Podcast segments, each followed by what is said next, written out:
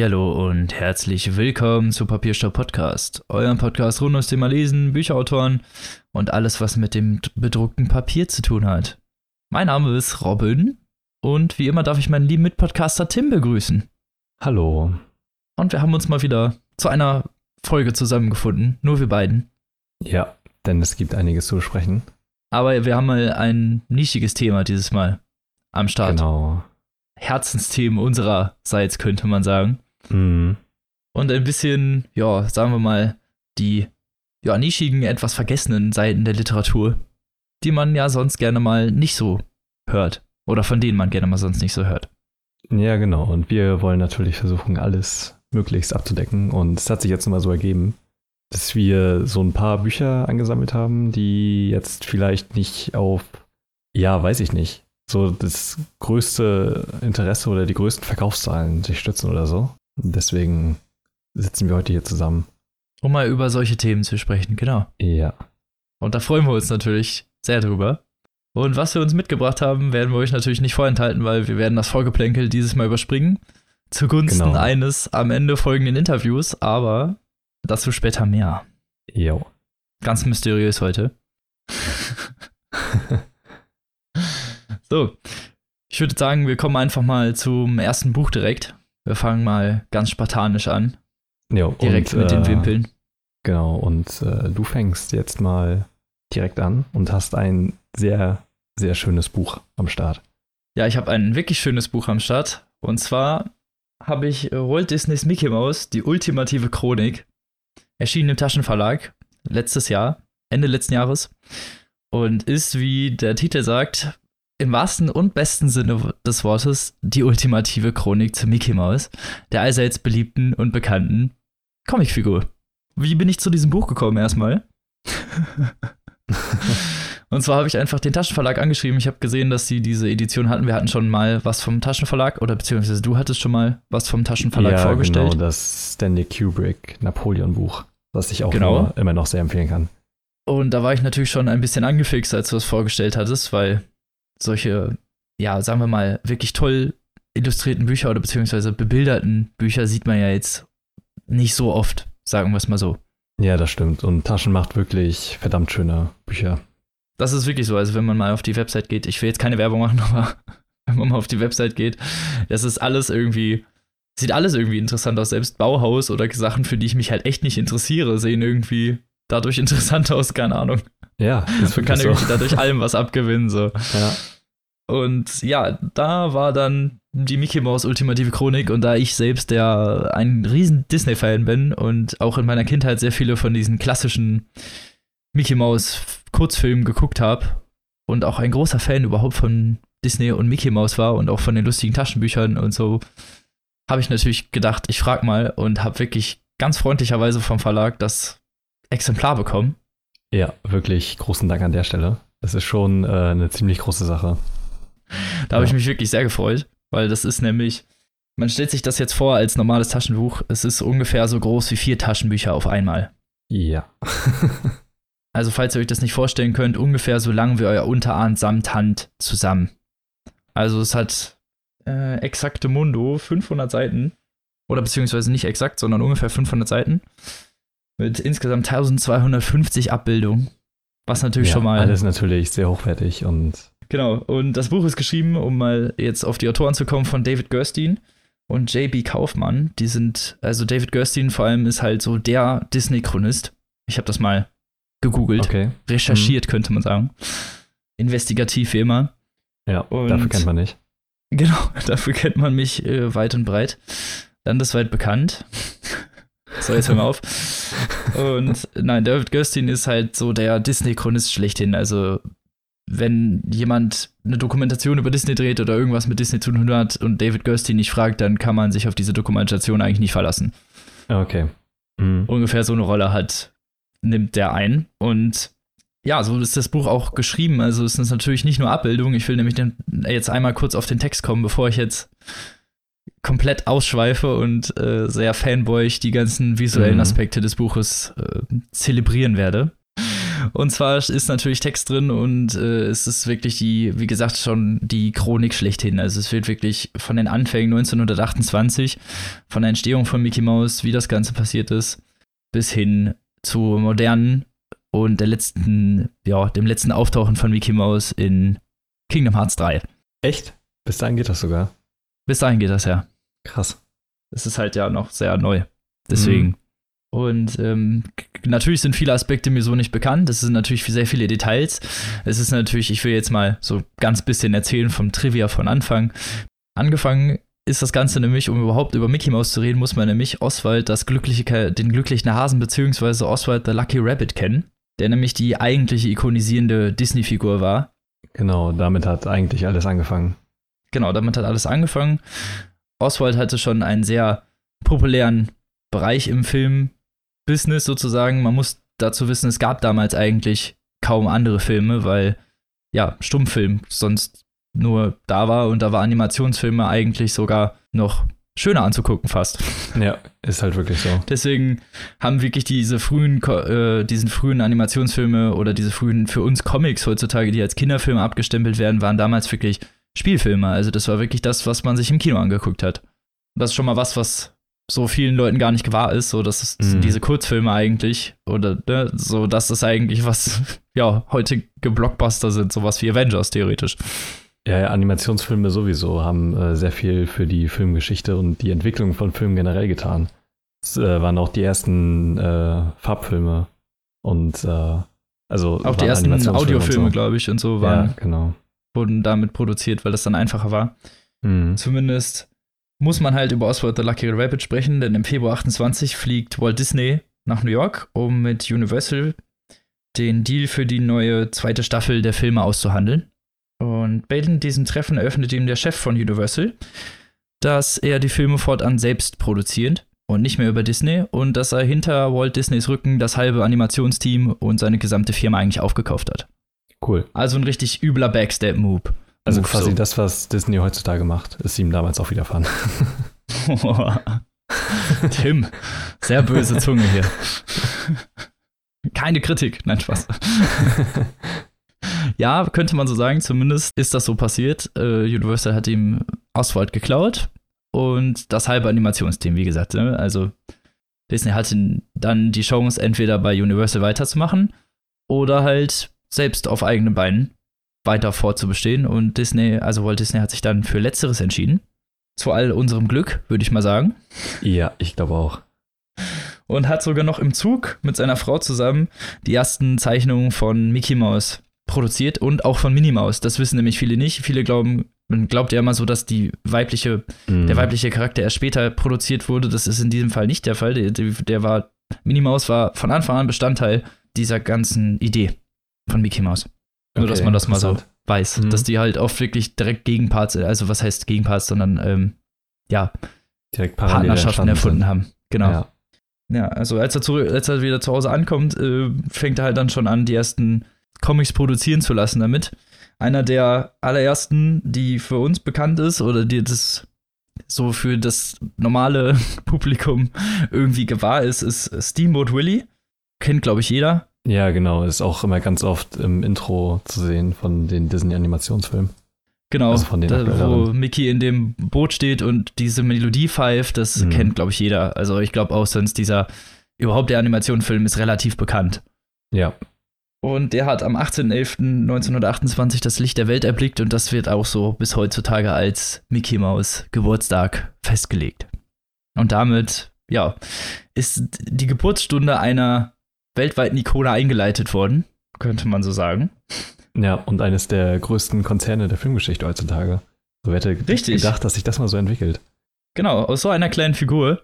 Ja. Und äh, ich könnte jetzt natürlich noch sehr viel Trivia aufzählen. Ich will das aber an dieser Stelle jetzt einfach mal lassen und will das jetzt dabei mm. mal hier so stehen lassen, auch wenn das jetzt nicht so viel war. Aber ich muss zugeben, der Text ist natürlich jetzt nicht das unbedingt markant ist seine Buch, obwohl er halt wirklich anekdotenhaft und irgendwie auch mit Witz geschrieben ist und Charme. Also es ist nicht ein Wikipedia 0815 Sachbuchtext, Ja, okay. Sondern durchaus mit Charme und auch irgendwie ein bisschen persönlich. Also es ist natürlich, äh, es wird mhm. immer Walt, also es wird, Walt Disney wird immer als Walt bezeichnet und also es ist halt, alle, halt alles so einen sehr persönlichen Touch, was ich aber irgendwie passend finde.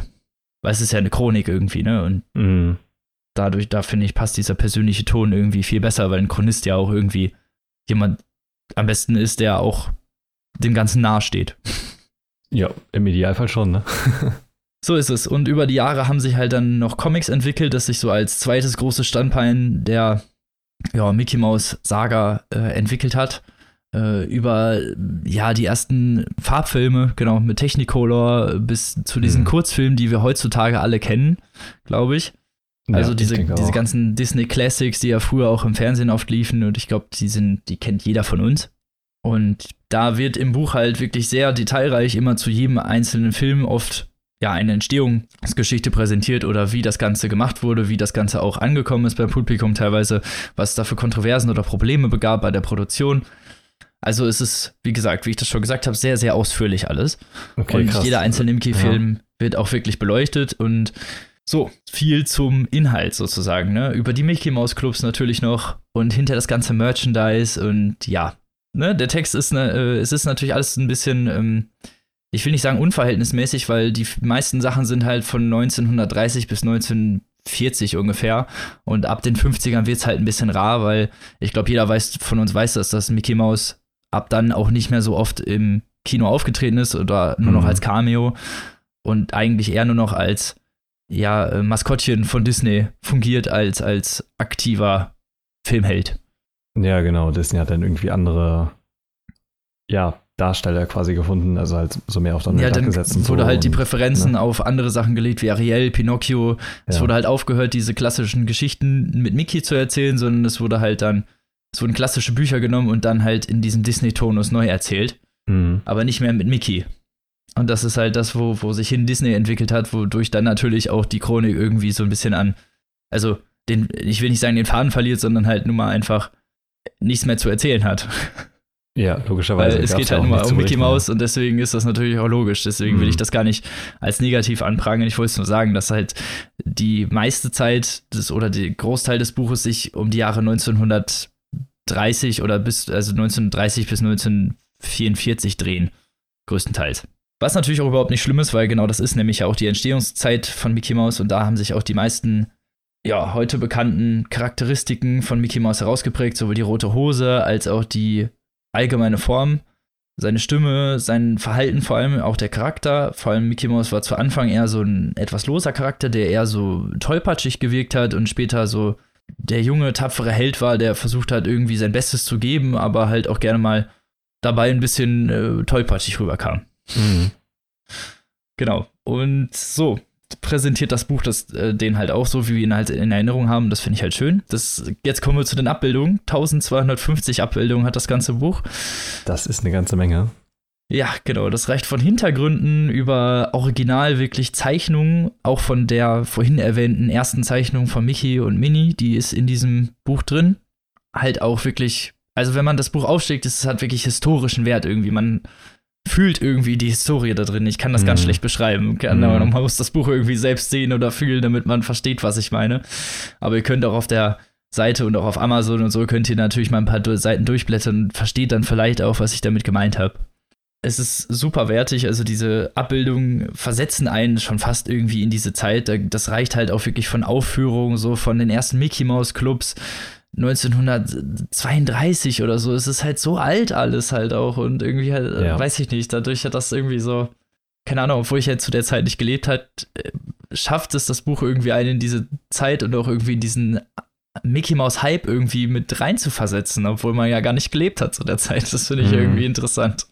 Ja, und natürlich die Fotos sind unglaublich qualitativ hochwertig. Das ganze Buch ist qualitativ hochwertig. Natürlich, es hat so ein Einband mit so einem Mickey Mouse Papier Pad, wie auch immer, ja. Pappe, ein, ein, kleines Lesezeichen, wie auch immer. Und äh, ja, 500 Seiten fühlen sich da eher an, so wie 800. Also man hat wirklich, alleine, wenn man sich die ganzen Abbildungen anguckt, ist man ungefähr wahrscheinlich drei Tage beschäftigt ungefähr. So, also Ja, ja. vor allem, wenn man das auf sich wirken lässt. Also es ist auch wirklich Hintergründe und zu den ganzen Filmen hier Fantasia, die ersten wirklich großen Mickey Mouse Filme und ähm, Mickey und die Bohnenranke, so diese ganzen klassischer Klassiker, Mhm. die wir alle vielleicht auch noch kennen. So, das sind originale Storyboards, ne, auch wie das aussah, Mhm, okay, originale krass. Zeichnungen und auch aus Werbemagazinen dann äh, originale Aufnahmen dieser ja, Werbemittel, die damals halt alle vertrieben wurden, von Lunchboxen über Uhren und so. Es ist halt wirklich super interessant, irgendwie, wie das gemacht wurde und wie sich das auch entwickelt hat.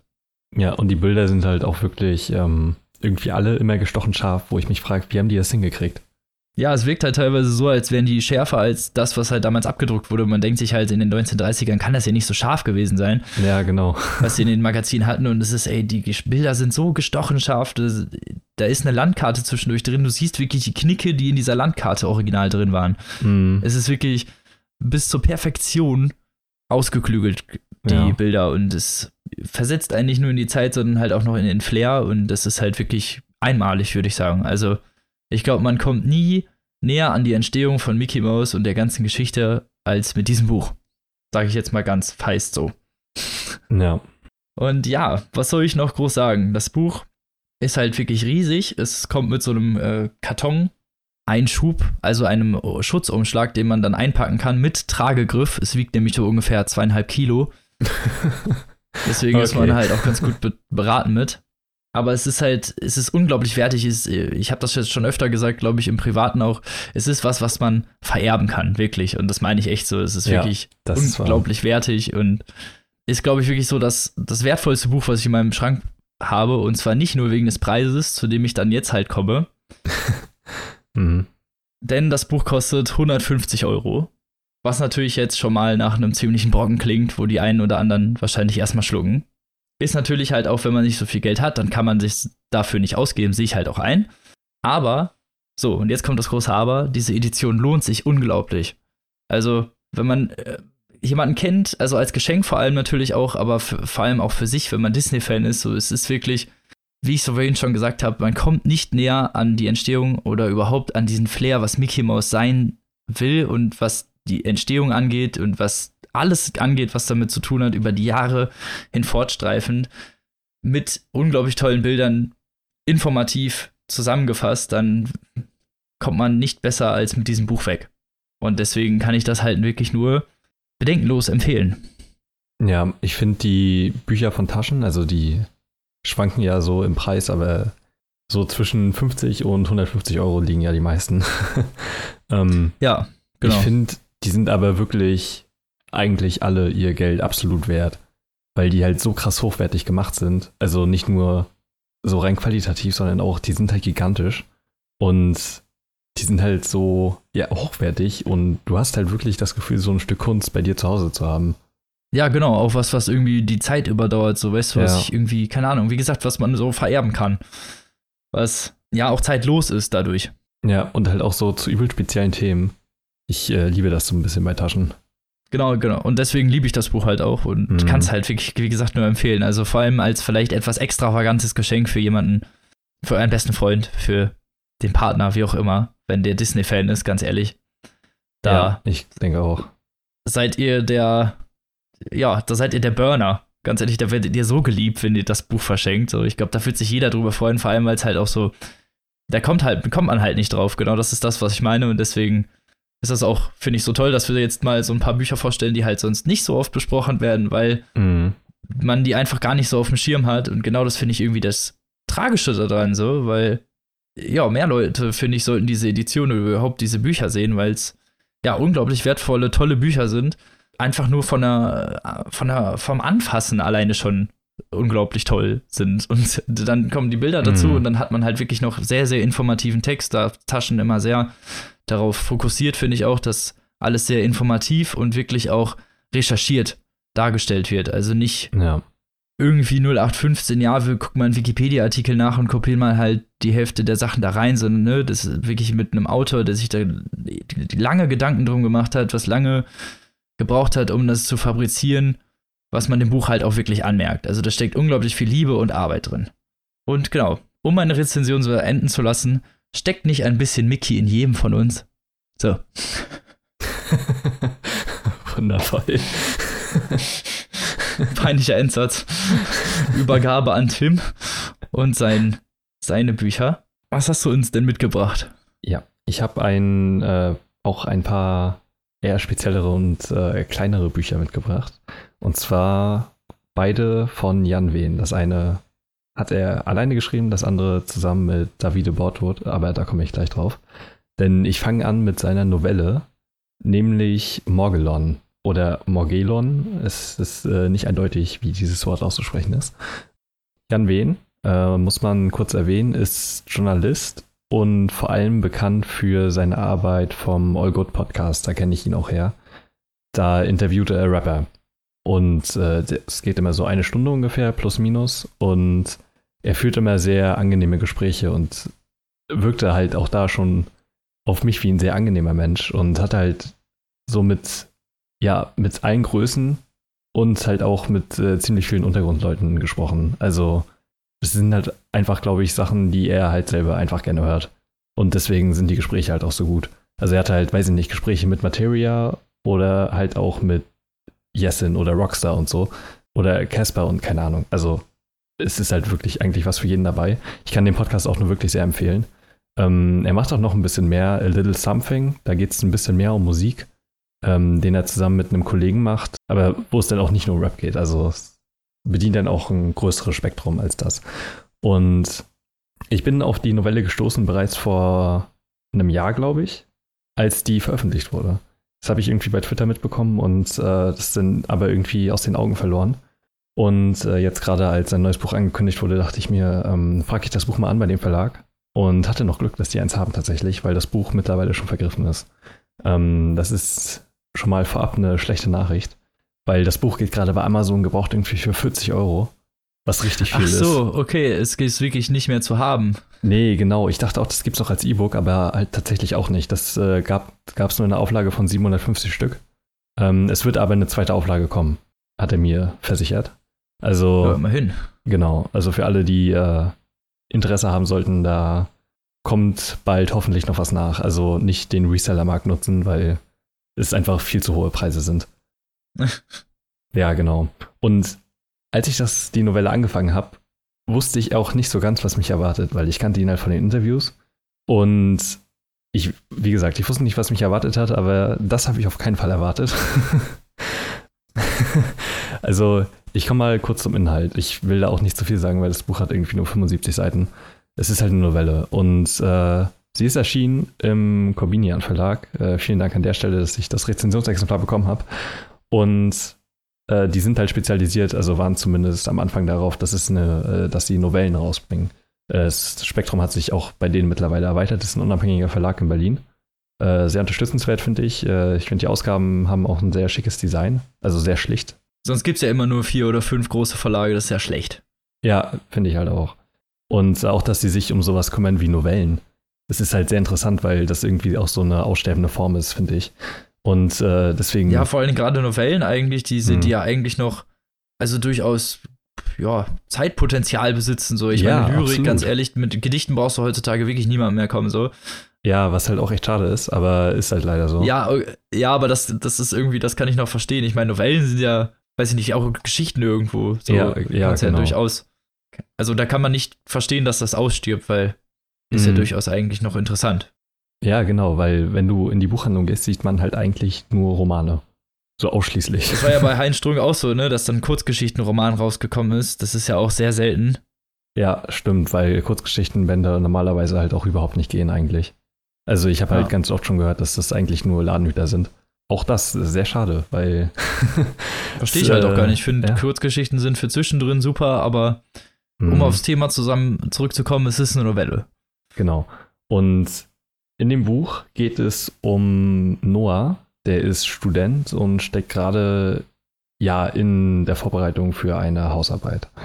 Und er kommt darauf nicht so ganz klar. Und das Buch beginnt, wie er mit einem alten Schulfreund bei sich zu Hause rumhockt und er ihn gerade Gras abkauft. So. Und Classic. ja, man, man kennt es. Ähm. ich muss Hausarbeit schreiben und was mache ich? Ich ziehe mir erstmal ordentlich einen durch. genau. Und äh, er kauft dann auch noch was anderes, weil er wohnt in der Wohnung seines gestorbenen Großvaters. Und er hat da so einen Haufen Medikamente gefunden von ihm, die er dann noch so mitbenutzt, weil. Yay, Teledin-Party. Ja, genau. um abends runterzukommen, weil äh, das äh, Hausarbeit so anstrengend ist und so, ist klar. Genau. Und die labern halt irgendwie so und er findet ihn aber auch so ein bisschen unsympathisch. Also die haben sich so ein bisschen auseinanderentwickelt. Und er labert ihn dann voll von Chemtrails. Verschwörungstheorien, ja.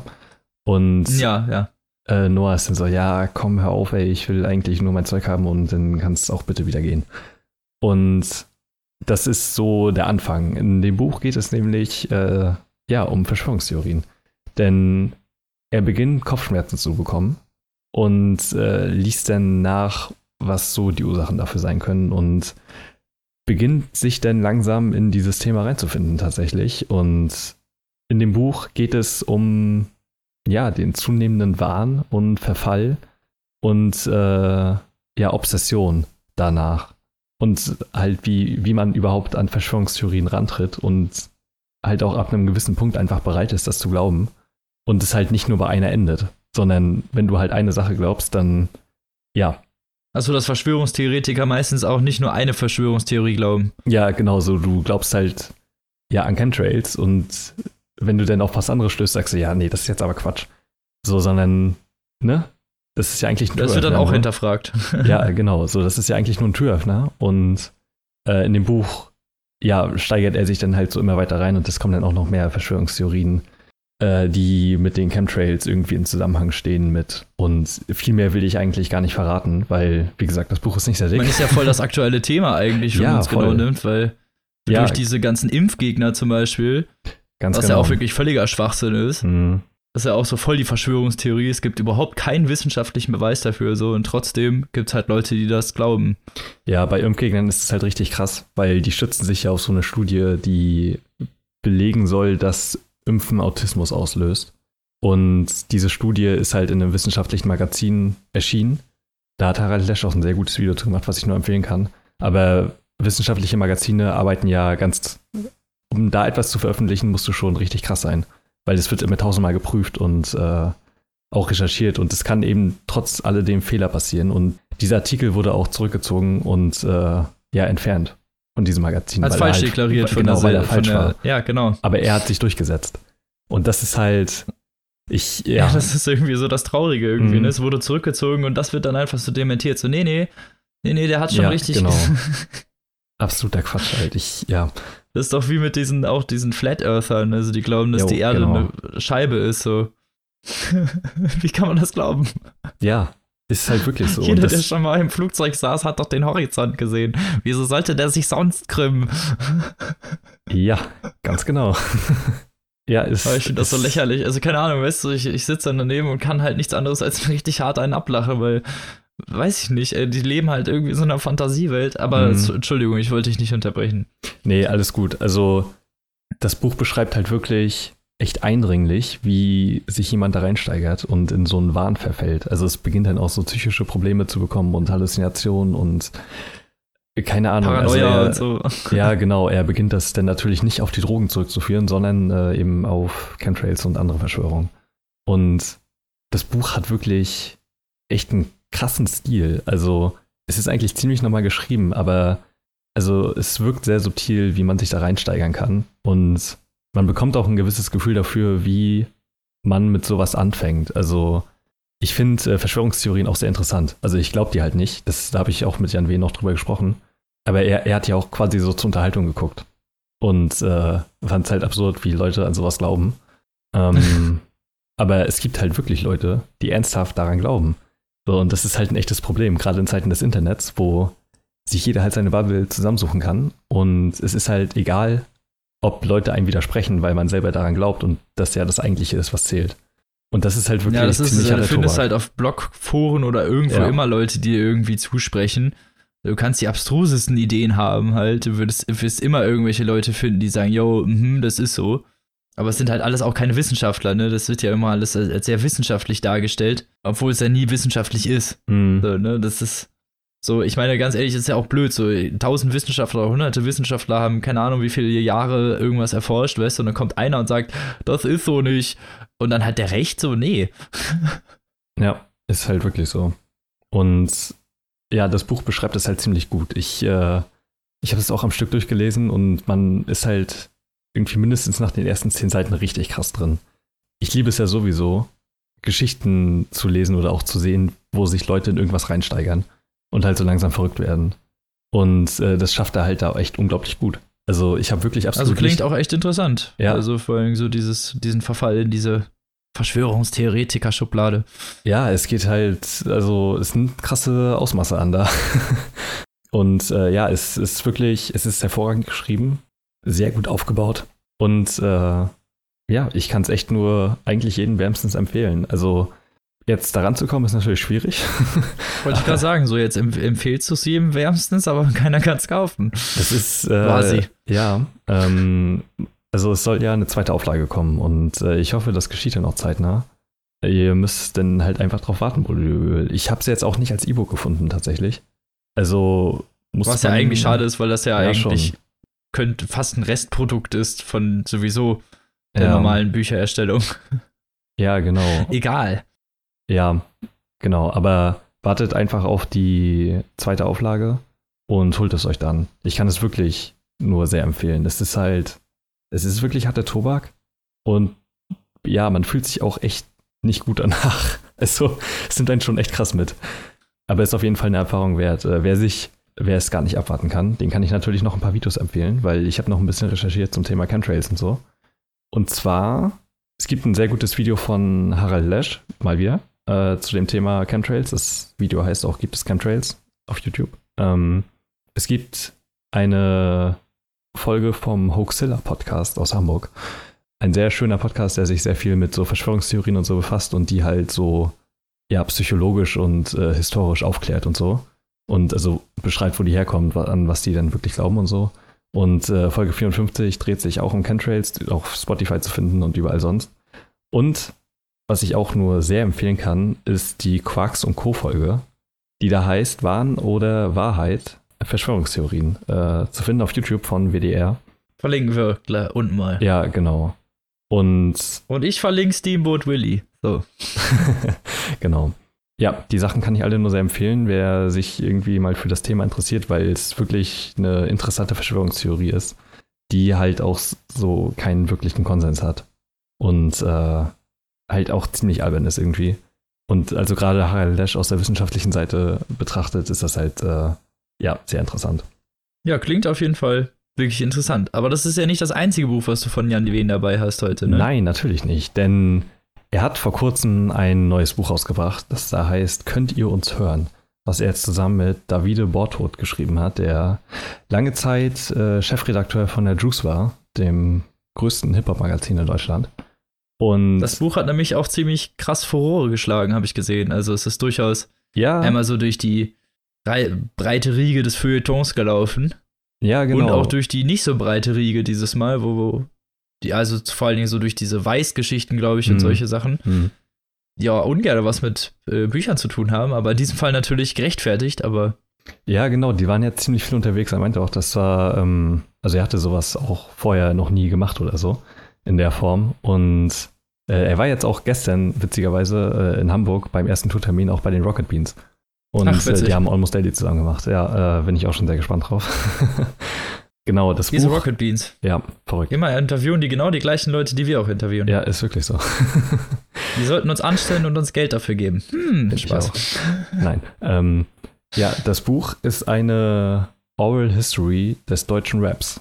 Und also eine Oral History deshalb, weil sie von den Protagonisten von deutschem Rap erzählt wird. Sie haben Interviews mit so 100 Leuten geführt und eigentlich so fast alles abgedeckt. Also von Legenden wie Afro und Tony L und weiß nicht, sonstigen Pionieren bis hin zu ja, so 90er Jahre Größen wie den Beginnern und Sammy Deluxe und Freundeskreis und keine Ahnung und Fanta 4. ja, massive Töne, alle möglichen und auch aktuellen Leuten wie Trettmann oder Haiti, Agro-Berlin-Zeit, Ja, Sido genau. und so. bis hin zu Untergrundleuten wie ja, Morlock Dilemma und Audio 88 und Jessin und so und Dexter haben sie halt eigentlich so das ganze Spektrum abgedeckt an Leuten, die halt daran wirklich teilgenommen haben und partizipieren.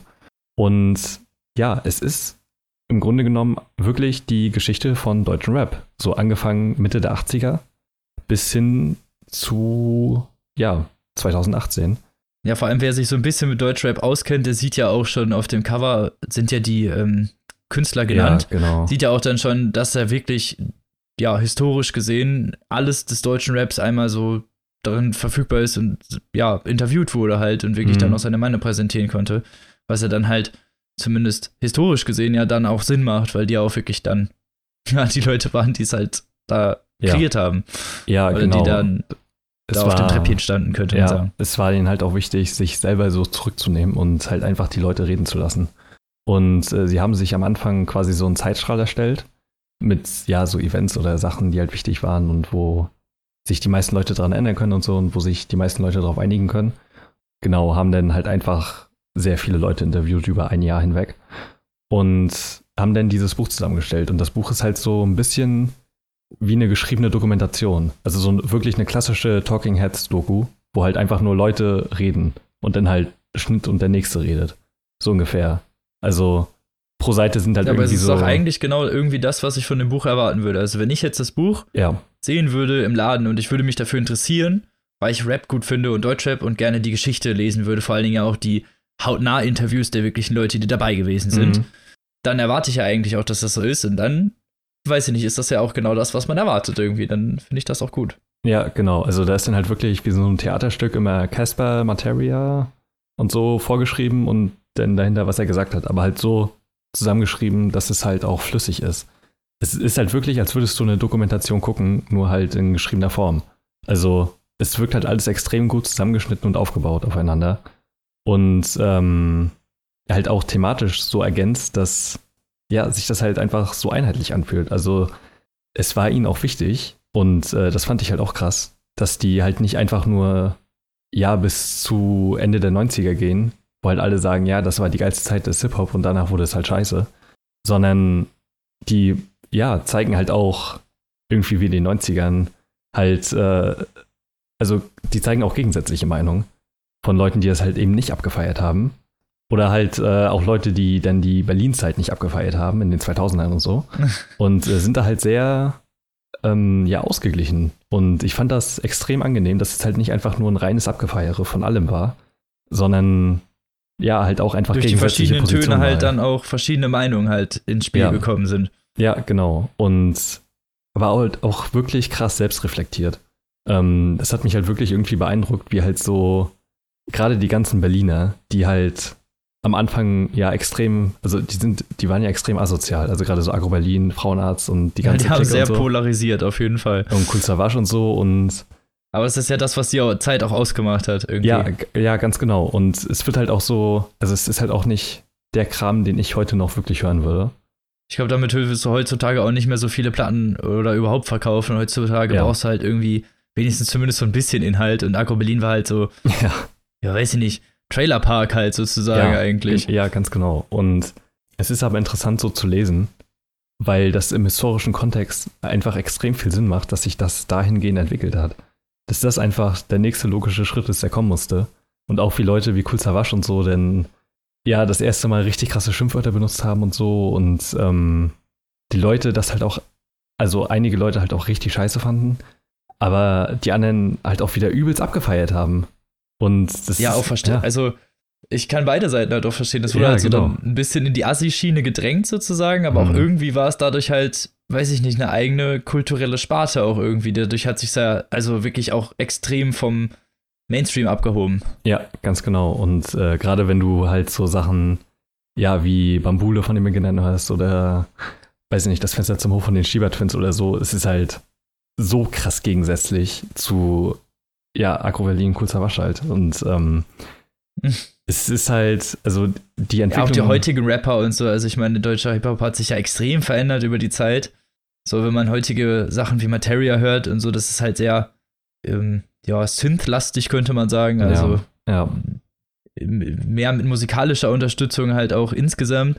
Und das ist halt auch sowas, das finden wahrscheinlich einige nicht gut und andere denken sich, ja, so ist das halt wo sich das halt hinentwickelt momentan. Mhm, genau. Und äh, so ist halt auch der Konsens. Also es wird halt einfach so aufgelistet, wie, oder ja, es wird einem aufgezeigt, wie sich Deutschrap eigentlich so entwickelt hat. Und das ist halt interessant, weil man da halt wirklich begreifen kann, wie sich eine gesamte Musikrichtung etabliert und weiterentwickelt. So aus sich selber hinaus.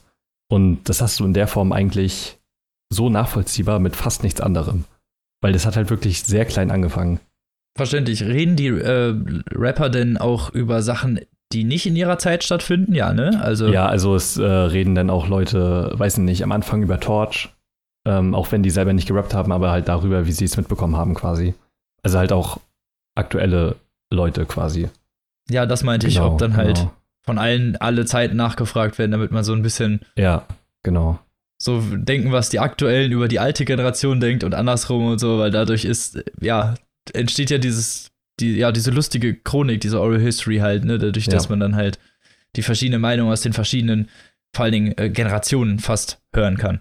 Ja, genau. Und ich weiß nicht, ich konnte das Buch einfach nicht mehr weglegen, weil das halt so interessant war. Es ist halt wirklich wie ein Geschichtsbuch, nur erzählt von den Leuten, die diese Geschichte halt geschrieben haben irgendwie.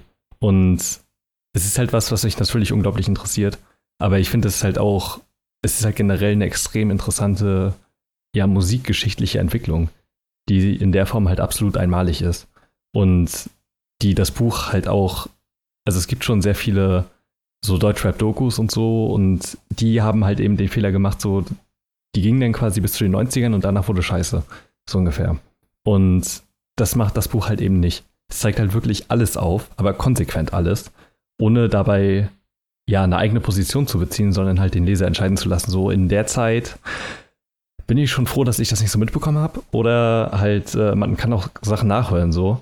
Ähm, das habe ich halt im Zuge davon gemacht und halt sehr viele ja, Lieder, gerade Anfang der 90er, mit denen ich mich einfach noch nicht so beschäftigt habe oder halt noch nie dazu äh, gekommen bin, die zu hören, habe ich halt im Zuge. Weil die auch nicht in deiner Zeit lagen. Ja, genau. Wahrscheinlich einfach. Ja, habe ich halt im Zuge davon halt gelesen und äh, gehört, meine ich.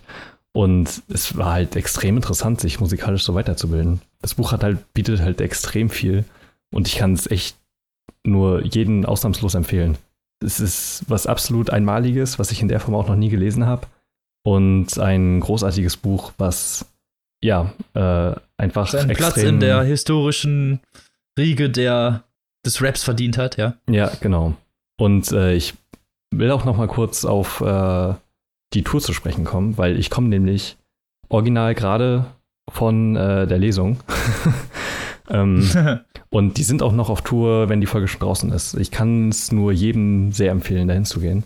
Sie haben in jeder Stadt äh, Gäste, die halt auch im Buch vorkommen. In, in Leipzig waren es jetzt DJ One, äh, legendärer DJ aus Chemnitz und jetzt halt Leipzig, der bis heute aktiv ist. Und The One and Only Trettmann war da. Ah, ja, das war, das war extrem geil. es war übrigens sehr merkwürdig, wie irgendwie die Typen vor uns die ganze Zeit Bilder gemacht haben aber halt auch wirklich richtig viele. Und also Trettmann saß halt einfach da und hat halt nichts gemacht so.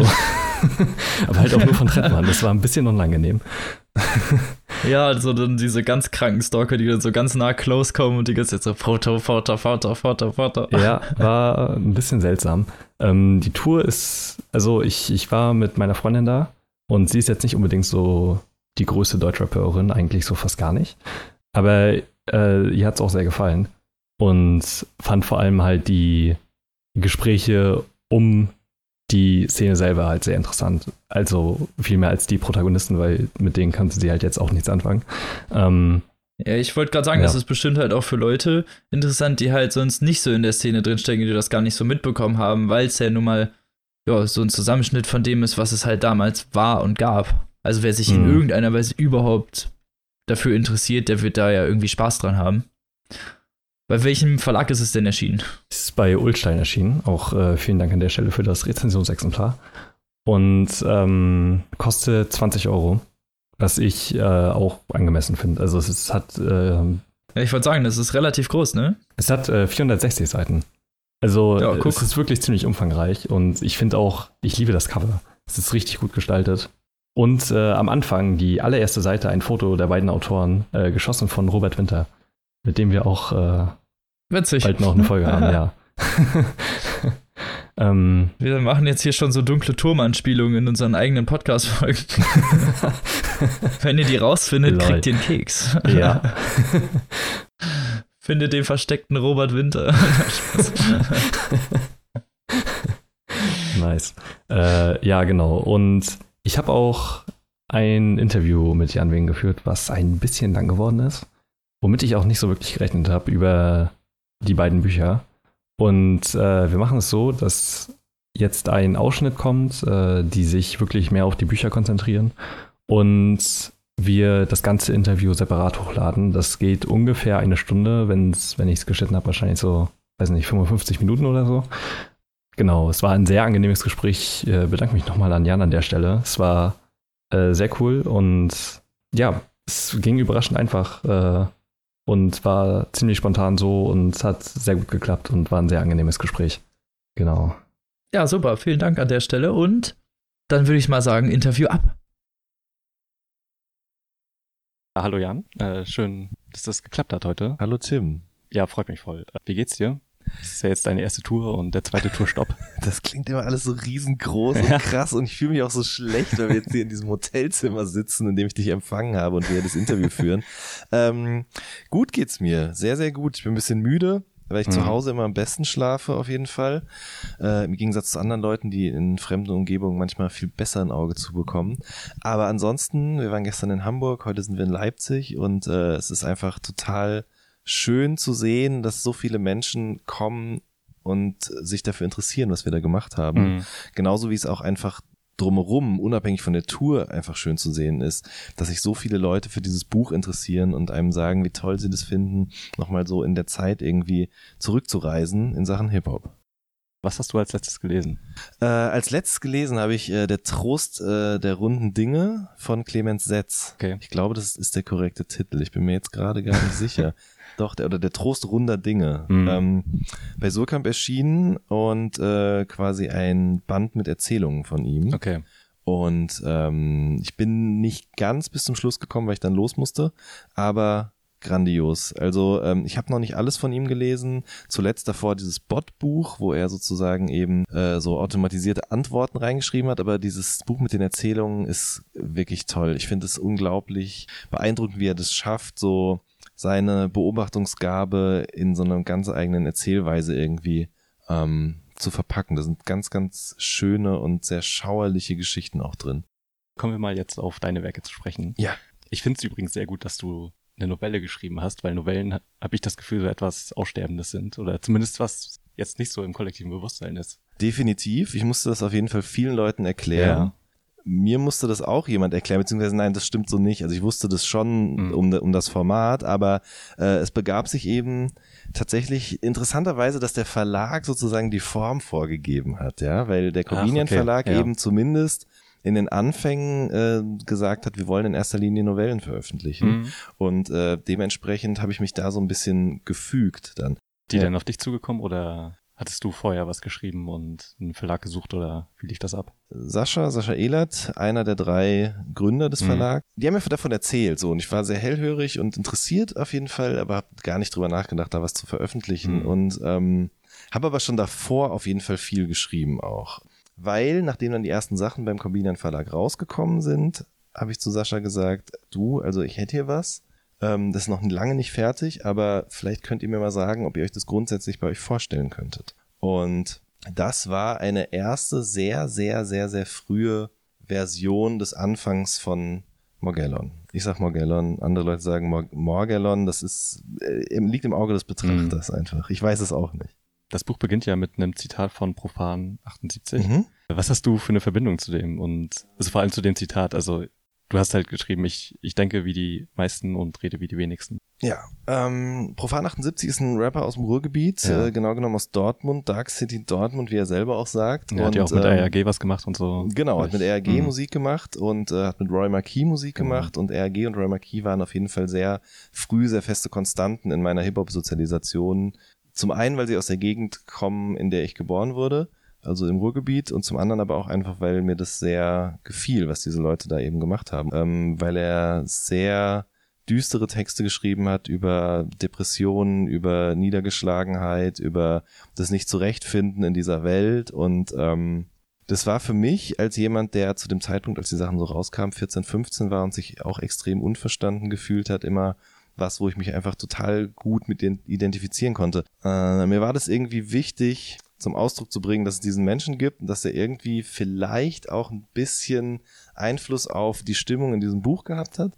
Und das Zitat selbst ähm, ist natürlich so ein, so ein Spiel damit, was in diesem, in diesem Büchlein passiert. Also es ist, es gibt bestimmt deutlich mehr Leute noch als den Protagonisten, die so denken, äh, aber es sich nicht trauen, es zu sagen. Aber man sieht es zum Beispiel daran, ein Kollege hat heute ein neues Interview veröffentlicht. Ich weiß nicht, ob du es schon mitbekommen nee, hast.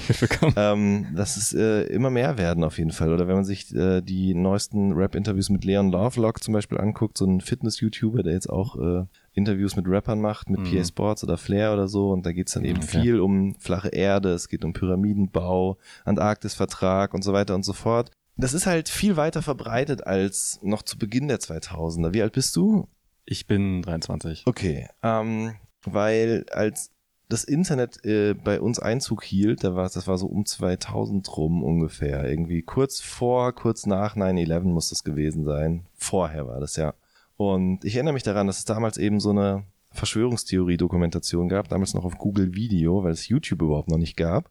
Und ähm, die schickte sich eben irgendwie an, Querverbindungen herzustellen zwischen den Anschlägen auf das World Trade Center am 11. September und ähm, der jüdischen Weltverschwörung damals zum Beispiel schon. Und ich fand es unglaublich faszinierend. Ja, es war alles total geheim, keiner wusste davon. Wie kann das sein? Ich habe das nie geglaubt, aber überhaupt äh, in diesem Format dargereicht zu bekommen, dass es diese Art von Überlegungen gibt. Es ging dann auch viel um, um Finanzmärkte und so weiter und so fort. Und da wurden auch noch so Querverbindungen zur Bibel hergestellt und so. Irre. Und die, aber die Leute, die damals da schon von überzeugt waren, dass es irgendwie alles der Realität entspricht, das waren wenige. Also Genau. Wir haben uns das halt zur Unterhaltung angeschaut und wussten darum, dass es nicht echt ist. Genau wie ich mir auch in der Bücherei zum Beispiel Bücher über äh, über Psi-Kräfte und so weiter ausgeliehen habe. Und ähm, ich hatte einfach ein Interesse daran, ohne ähm, dieses Weltbild zu übernehmen. Und habe dann aber irgendwann im Laufe der letzten Jahre festgestellt, dass das äh, nach und nach immer mehr Leute an solche Dinge glauben und sich durch das Internet vor allen Dingen auch irgendwie zusammenfinden können. Und ähm, ich glaube, das war so ein Grundgefühl, was irgendwie in dieser Novelle zum Ausdruck kommen sollte in Verbindung mit dem, was es auch für Konsequenzen haben kann. Große Thema, um was es in der Novelle ja geht, mhm. sind ja Verschwörungstheorien, mhm. allem voran halt Chemtrails. Mhm. Wie stark hast du dich damit beschäftigt und recherchiert? Also es war so, ich habe Sascha gefragt, er hat gesagt, schick mal was rum. Es war natürlich dann noch nicht so weit, dass ich es wirklich hätte rumschicken können. Und dann habe ich mich wirklich einmal ein Wochenende von Freitag bis Montag eingeschlossen zu Hause und nichts anderes gemacht, als die ersten 20 Seiten zu schreiben. Und äh, im Zuge dessen viele Dokumentation geguckt, viele YouTube-Kanäle abgecheckt, Videos, auch gar nicht jetzt irgendwie Kanäle, wo ich sage, check den auf jeden Fall aus, weil es mir genau darum irgendwie ein Stück weit auch nicht, es sollte auch nicht zu plakativ werden. Und ich glaube, wenn, wenn Verschwörungstheorien eins nicht sind, dann klar definiert und dementsprechend habe ich mir auch ja. Videos mit tausend Aufrufen angeguckt, so. Wie hast du dich denn, als du dich an die Wochenende eingeschlossen hast, am Montag gefühlt, dem die Recherche dann beendet ist? Nicht gut. Ähm, das passiert aber mir immer, wenn ich mich zu intensiv mit einer Sache beschäftige, dann beginne ich davon zu träumen, in diesen ah, okay. so zu denken auch. Ähm, das war bei dem Deutschrap-Buch, bei Könnt ihr uns hören, jetzt definitiv sehr ähnlich. Also das äh, ist schon sehr belastend gewesen mitunter. Äh, es entwickelt sich auch so langsam, dass er den Kontakt zu einem Stammtisch bekommt. Ja. Wo dann wiederum eine andere Verschwörungstheorie neben der Deutschland GmbH und so äh, aufgemacht wird, nämlich die von Dr. Austea Emilia Dominikas, glaube ich. Ich lese das nie vor, ja. diese Stelle im Buch, weil ich auch nicht weiß, wie man das genau ausspricht. ich habe ähm, jetzt, glaube ich, alles falsch gemacht. Ähm, du meinst quasi die Unterkellerung äh, genau. von Deutschland. Ja, genau. Ja. Also ich habe immer parallel recherchiert, sowas. Mhm. Also ob du dir das ausgedacht hast oder ob es wirklich gibt, mhm. weil das halt schon ziemlich heftiger Tobak ist. Äh, wie bist ja. du darauf denn gestoßen? Über das äh, sogenannte Psiram-Wiki, also eine Wikipedia-Seite, auf der du vielleicht sogar auch warst, als du danach gesucht hast, oder warst du beim Honigmann? Ich weiß es nicht genau. Aber ähm, auf jeden Fall, es gibt quasi eine Wiki, ein Wikipedia für Verschwörungstheorien. Äh, riesengroß, kann ich jedem empfehlen, der mal ein paar Minuten Zeit hat. Guckt euch das mal an. Und ähm, um ehrlich zu sein, bin ich zu dieser Theorie genauso gekommen, wie man Wikipedia liest. Ne? Da sind Sachen unter, unter Dings und dann klickt man da drauf und führt, wird da und dahin geführt und dann bleibt man da hängen und redet weit, äh, liest weiter darüber. So war das damit auch tatsächlich. Äh, aber das war, da muss ich wirklich sagen, das war was, was ich gelesen habe, was ich nicht fassen konnte einfach. Das ist also es schon war richtig so krass. absurd, dass ich gedacht habe, ich schreibe das jetzt da rein. Und wenn jemand, so wie du, die sich die Mühe macht und das recherchiert, dann sieht er, dass es tatsächlich schon irgendwo gibt. Aber wenn jemand denkt, okay, das hat er sich jetzt ausgedacht, dann ist es auch vollkommen fein. Es ist natürlich nicht ganz so vollständig und manchmal sicherlich auch ein bisschen dahingerotzt, aber es ist äh, auf jeden Fall interessant und war ein ganz wichtiges, mächtiges Recherchetool im Rahmen dieser äh, dieses Schreibprozesses, ja. Aber das ist ja auch die perfekte Überleitung zu eurem neuen Buch. Könnt ihr uns hören. Wahnsinn, wusste ich nicht, aber ja, gut gelungen. Ein großer Teil, gerade am Anfang, ist ja auch die Jam-Kultur. Mhm. Äh, Gerade wenn es um Advanced Chemistry und Torch geht und äh, die gan- die ganzen Heidelberger. Ha- Hast du das auch so mitbekommen? Also was du auf Jams?